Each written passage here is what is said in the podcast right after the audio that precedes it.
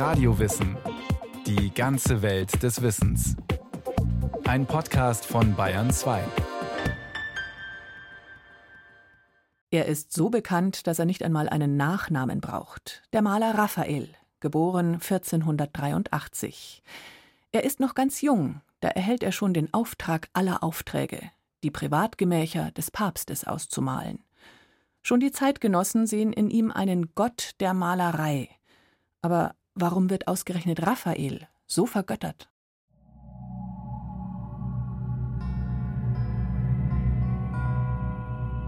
Am 6. April 1529 stirbt in Rom der Maler Raphael Sanzio, auch Santi genannt. Er ist gerade 37 Jahre alt, unverheiratet und ohne Kinder. Die Zeitgenossen sind erschüttert.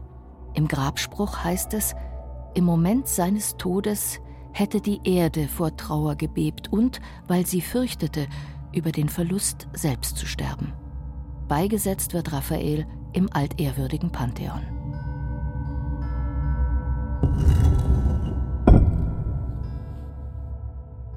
Dass Raphael im Pantheon begraben wurde, auf eigenen Wunsch, das zeigt die Ausnahmestellung, die er in Rom innehatte.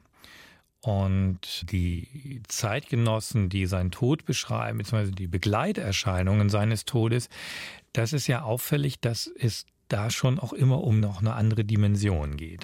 Dr. Andreas Henning, Experte für italienische Malerei. In den zeitgenössischen Berichten, Tagebucheinträgen, Briefen werden unmittelbar Christusreferenzen deutlich. Also es wird verglichen, dass es ein Erdbeben gab, dass der Papst seine Gemächer verlassen musste, weil sich Risse im Bauwerk gezeigt haben, also dass die Erde erschüttert war. Das sind unglaubliche Überhöhungen, die aber eben auch einen Grund haben müssen, dass Raphael auf seine Zeitgenossen so gewirkt hat. Die genaue Todesursache ist unklar. Manche Quellen vermuten, er habe sich bei Ausgrabungen des antiken Roms das Sumpffieber zugezogen und interpretieren seinen Tod als Rache des Hades, weil Raphael die alte Stadt dem Vergessen entreißen wollte. Der Kunsthistoriker Giorgio Vasari verbreitet in seiner Biografie des Malers aus dem 16. Jahrhundert das Gerücht, Raphael sei an einer Geschlechtskrankheit gestorben, die er sich bei einer seiner zahlreichen Affären zugezogen haben soll. Doch Vasari kannte Raphael nicht mehr persönlich, hatte aber immerhin mit zahlreichen seiner Kollegen gesprochen. Allerdings weisen andere Quellen explizit auf den sehr sittlichen Lebenswandel Raphaels hin. Bereits zu Lebzeiten galt er als Gott der Malerei, und diese Verehrung setzt sich über viele Jahrhunderte hindurch fort – anders als etwa Michelangelo und Leonardo, die von der Nachwelt erst im 19. und 20. Jahrhundert in den Maler-Olymp erhoben wurden. Raphael ist dieser Ausnahmekünstler, der Themen so formuliert, dass offenkundig jede Generation neu hinschauen kann und für sich darin Dinge und Werte und Anregungen entdeckt. Und zugleich ist Raphael der Künstler, der in seiner Biografie und seinem künstlerischen Entwicklungsgang sehr deutlich gezeigt hat, dass man einen Teil der Kunst auch lernen kann.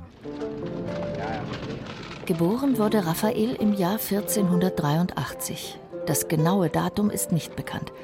Sein Heimatort Urbino ist eine kleine Stadt, in der Kunst und Literatur großgeschrieben wurden.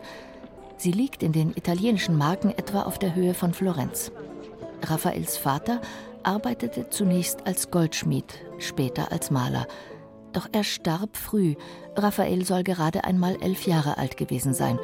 Seine Mutter hatte er bereits mit acht Jahren verloren. In der Werkstatt des Malers Perugino machte Raphael eine Ausbildung. Sein Ausnahmetalent zeigte sich früh. Bereits nach wenigen Jahren soll er seinen Meister überflügelt haben. Mit Anfang 20 ging Raphael nach Florenz, um dort Michelangelo und Leonardo zu studieren und ihnen nachzueifern. Eines seiner frühen Meisterwerke dieser Zeit ist die sogenannte Pala Baglioni. Das Bild zeigt die Grablegung Christi. Zwei Männer tragen den Leichnam des Heilands auf einem weißen Leintuch. Im Hintergrund ist der Berg Golgotha mit den drei leeren Kreuzen zu sehen, links das Ziel ihres Wegs, die dunkle Grabkammer. Die zahlreichen Figuren um das Geschehen herum sind zutiefst bewegt, körperlich und emotional. Maria Magdalena hat die Hand Christi ergriffen, scheint ihm noch etwas zuzurufen. Einer der Jünger hat grollend die Augen zum Himmel erhoben. Und seine Mutter Maria ist ohnmächtig zusammengebrochen.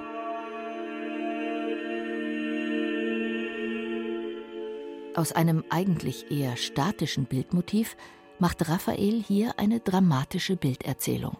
Raphael ist ja ein Künstler gewesen, der unglaublich aufgesogen hat, was in seiner Zeit existierte, um daraus etwas Eigenes zu machen. Und die Grablegung ist ein unglaublich erzählerisches Altarbild geworden, wo man beispielsweise die Schwere des Körpers Christi, der da zu Grabe getragen wird, ganz unmittelbar spüren kann. Das sind wirkliche Individuen, Persönlichkeiten, die diesen Christus tragen und darin auch eine Last spüren.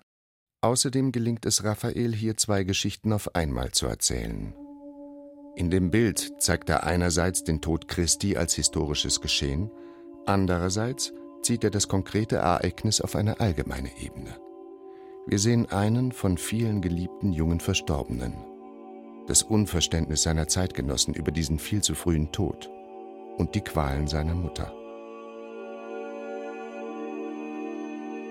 In dieser allgemeinen Version kann wohl jeder das Drama des Geschehens nachempfinden. Und zwar nicht nur mit Jesu Mutter mitfühlen, sondern auch mit der Auftraggeberin, Atlanta Baglioni. Ihr eigener Sohn war jung im Kampf umgekommen – indem er die Gefühle der Umstehenden betont, holt Raphael das Bibelgeschehen in seine eigene Zeit. Raphael versucht, christliche Themen, theologische Themen für seine Zeit, für die Menschen verständlich zu machen. Also er ringt darum, eine Ausdrucksmöglichkeit zu finden, die nicht nur rein symbolisch ist, die sich nicht nur in Attributen erschöpft, die man lesen kann, die man verstehen kann, rein lexigraphisch, wo man ein Wissen heranträgt, sondern sein Ansatz ist ja offenkundig, etwas sinnfällig machen zu wollen. Sinnfällig im Sinne von spürbar, für den Betrachter leicht nachvollziehbar. Die Zeitgenossen sind überwältigt von dem Gemälde.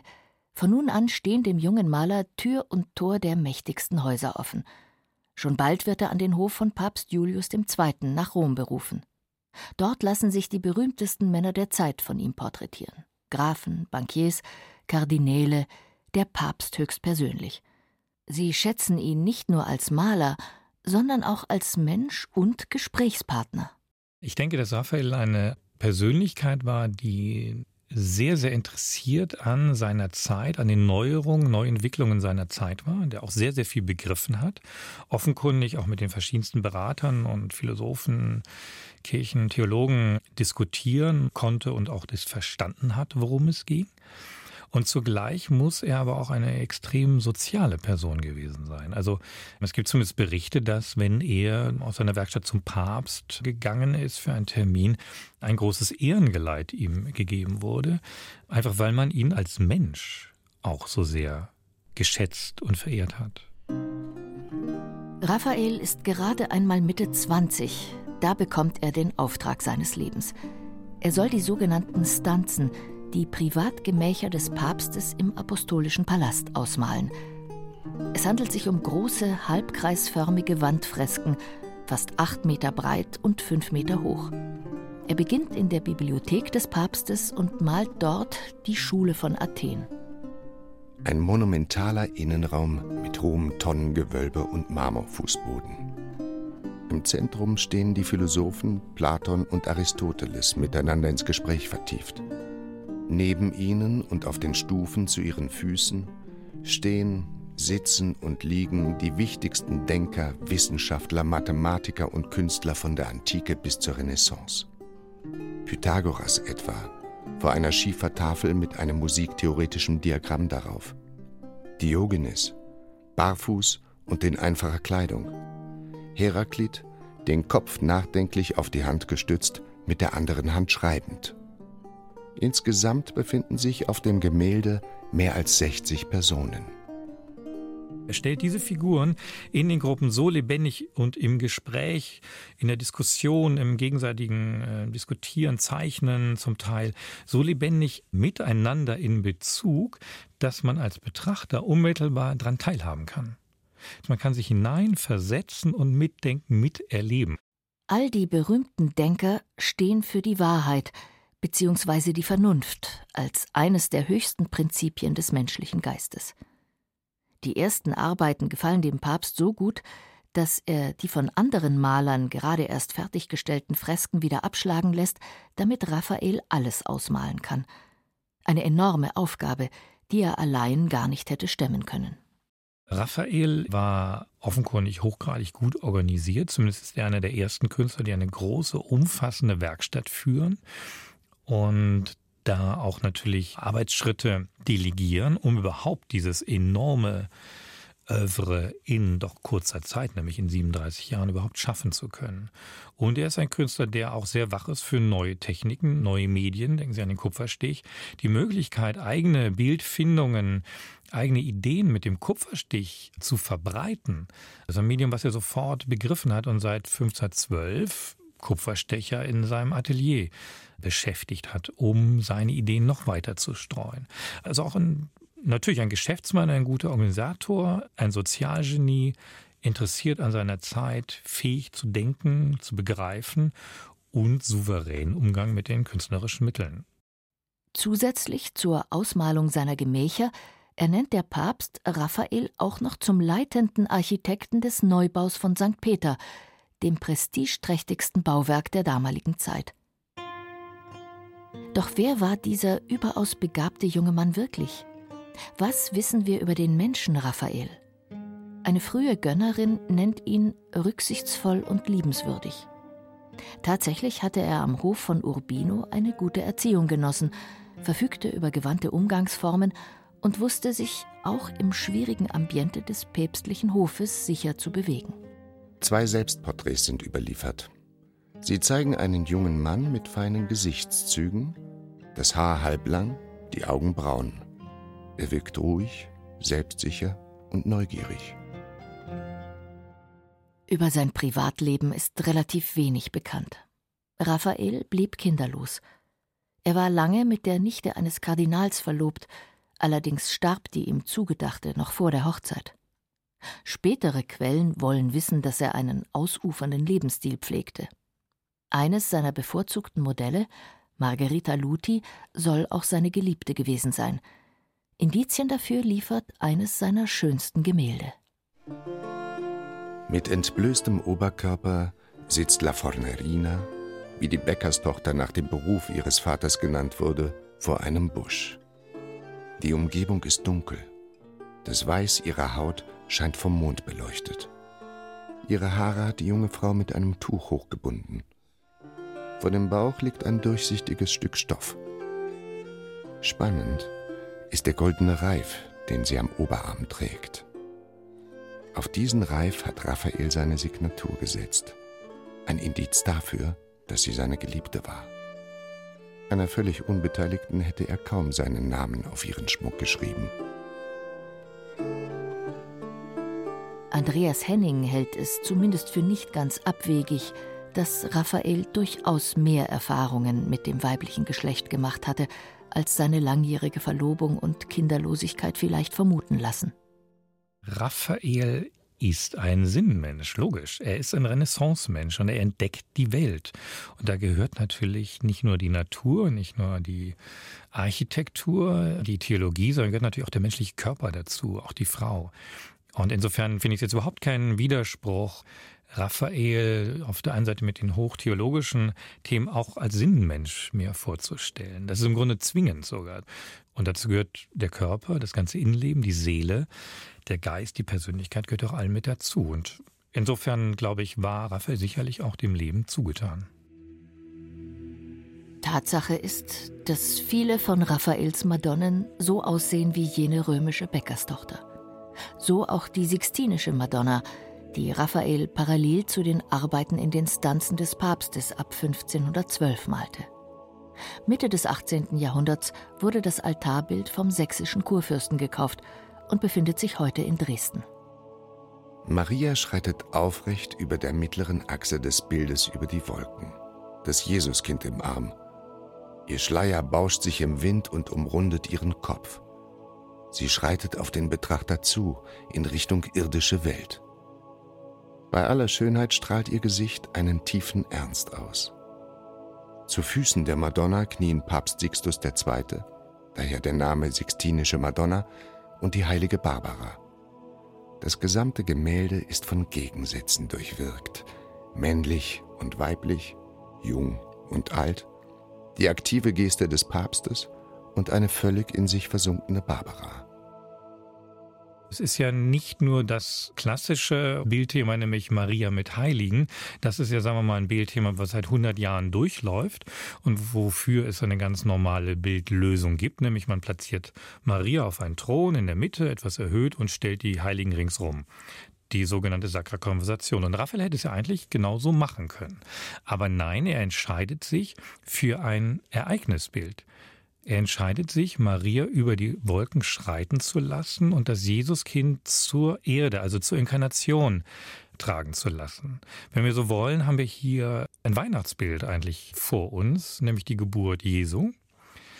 Und zugleich in der Ernsthaftigkeit der Gesichtszüge von Maria und Jesuskind, da spiegelt sich schon das Wissen um das, was in dieser Inkarnation passieren wird, nämlich am Lebensende Tod und Passion, Auferstehung Christi. Eine in den Wolken schwebende Maria übergibt ihr Kind der Welt, wo es am Kreuz sterben wird. Raphael hat hier die überirdische und weltliche Sphäre miteinander verbunden und so einmal mehr einen völlig neuen Bildtypus geschaffen. Eine ganz eigene Karriere haben die beiden Engelchen unten auf der Brüstung gemacht. Auf Kaffeetassen, Regenschirmen und Kissenbezügen gedruckt, sind sie zu den Stars eines jeden Museumsshops geworden. Auf dem Original lümmeln die beiden am unteren Bildrand herum und erinnern eher an irdische Kinder als an himmlische Engel. Einer stützt gelangweilt sein Kinn auf die Hand, der andere hat den Kopf auf die verschränkten Arme gelegt. Sie warten. Einerseits darauf, dass Maria den Menschen das Jesuskind übergibt, andererseits aber auch auf den Beginn der Messfeier, während der sich die Hostie in das Fleisch Christi verwandelt. Diese Engel sind extrem ungewöhnlich. Die gibt es vor Raphael nicht. Normalerweise spielen diese Engel, sie singen, sie musizieren, sind irgendwie in Aktion mit dem Jesuskind auf eine liebevolle Art. Und hier warten sie, lümmeln sie. Und ich glaube, dass das dazu geführt hat, dass sie so offen sind für jegliche Art von Deutung. Also hier konnte im Grunde und kann bis heute jeder seine Empfindungen reinprojizieren und folglich können diese Engel auch für die verschiedensten Produkte verwendet werden. Auch nach dem Tod Julius II. bleibt Raphael unter Leo X. päpstlicher Hofkünstler und fertigt beispielsweise die Vorlagen für den Teppichzyklus der Sixtinischen Kapelle. Leo X. überträgt ihm außerdem die Oberaufsicht über alle antiken Denkmäler Roms. Fortan leitet Raphael die Ausgrabungen in der Stadt und wirkt so auch als Archäologe. Am wichtigsten aber bleibt die Malerei. Etwa ab 1516 arbeitet er an der Transfiguration, also an einer Himmelfahrt Christi. Das fast vier Meter hohe Gemälde zeigt im oberen Teil Christus in weißen Gewändern. In einer mandelförmigen Wolke schwebt er dem Himmel entgegen, die ausgebreiteten Arme lassen seinen Körper dabei wie ein Kreuz wirken. Flankiert wird er von zwei Propheten mit den Gesetzestafeln in ihren Armen. Unter ihm haben sich drei Apostel zu Boden geworfen. Geblendet von der hellen Erscheinung halten sie sich die Augen zu. Im unteren Teil des Bildes ist die Heilung eines besessenen Knaben zu sehen. Im Gegensatz zu der streng symmetrisch angeordneten oberen Bildhälfte mit Christus geht es hier chaotisch und ungestüm zu. Die Apostel starren auf einen Knaben, der von seinen Eltern gehalten offenbar gerade einen Anfall erleidet. Zwei von ihnen sind in Rot gekleidet und dadurch besonders hervorgehoben. Sie deuten mit ihren Händen auf Christus. Er ist es, der den Knaben heilen wird. Ich würde sagen, dass Raphael ein hoch innovativer Künstler ist. Das zeichnet ihn aus. Er hat zeitlebens versucht, die Bildthemen, die ja oft über Jahrhunderte schon tradiert waren, neu zu greifen, sinnfällig zu greifen, für seine Zeit verständlich zu machen, insbesondere die theologischen Themen. Und da gehört die Transfiguration dazu, wo er die Doppelnatur Christi, also als Gott und Mensch zugleich sinnfällig macht. Neben der meisterlichen Ausführung ist Raphaels Stärke vor allem die Idea, die Inventione, wie es in der Renaissance heißt, also die Bilderfindung. Ein Porträt, das nur in einem Stich überliefert ist, zeigt Raphael in einen Umhang gewickelt in seinem Atelier auf einer Stufe lagernd. Links neben ihm eine Palette und drei Gefäße. Rechts eine noch unberührte Leinwand. Seine Hände, und das ist absolut untypisch für Malerporträts, sind nicht zu sehen. Sie sind in den Umhang gewickelt. Gezeigt wird hier nicht die praktische Ausübung der Malerei, sondern die geistige Tätigkeit als wesentliches Element des Schaffensprozesses. Raphael verkörpert hier das Credo der Renaissance. Idee und Erfindung sind Voraussetzung für das künstlerische Schaffen. Ja, sie sind sogar wichtiger als die handwerkliche Ausführung. Die Transfiguration ist Raphaels letztes Bild. Am 6. April 1520 stirbt er mit nur 37 Jahren. Bevor er im Pantheon beigesetzt wird, wird er unter der Transfiguration aufgebahrt, also unter seinem eigenen Bild des gen Himmel aufsteigenden Christus. Die Zeitgenossen interpretieren die Parallelen zwischen Raphaels und dem Leben Christi als Beweis für seine Göttlichkeit. Wie Christus ist auch Raphael an einem Karfreitag gestorben, Beide waren etwa im gleichen Alter, kinderlos und unverheiratet. Seither ist sein Ruhm ungebrochen. Hin und wieder trifft man Menschen, die ihn für einen kitschigen Madonnenmaler halten, aber das liegt nicht an Raphael. Also wer bei Raphael nur das Süßliche sieht, der hat nicht hingeschaut. Denn Raphaels Bilder sind vielschichtig, Raphaels Figuren sind Individuen, genauso wie wir uns heute als ich begabte Wesen begreifen. Das können wir in diesen Bildern 500 Jahre zurück schon verfolgen. Da beginnt das. Und insofern würde ich sagen, lasst uns alle zu Raphaels Bildern reisen und die Sachen im Original anschauen. Denn man muss sich da vorstellen, man muss davor gehen, vor und zurücktreten, um wirklich in eine sinnliche Erfahrung dieser Werke zu kommen. Sie sind fürs Auge gemalt. Das ist das Besondere und das Großartige bei Raphael. Insofern müssen wir einfach unsere Augen öffnen und sie wahrnehmen. Das war Radio Wissen, ein Podcast von Bayern 2. Autorin war Julie Metzdorf. Regie führte Eva Demmelhuber. Es sprachen Irina Wanka und René Dumont. Technik Christian Schimmöller. Redaktion Nicole Ruchlack. Wenn Sie keine Folge mehr verpassen wollen, abonnieren Sie Radio Wissen unter bayern2.de slash podcast und überall, wo es Podcasts gibt.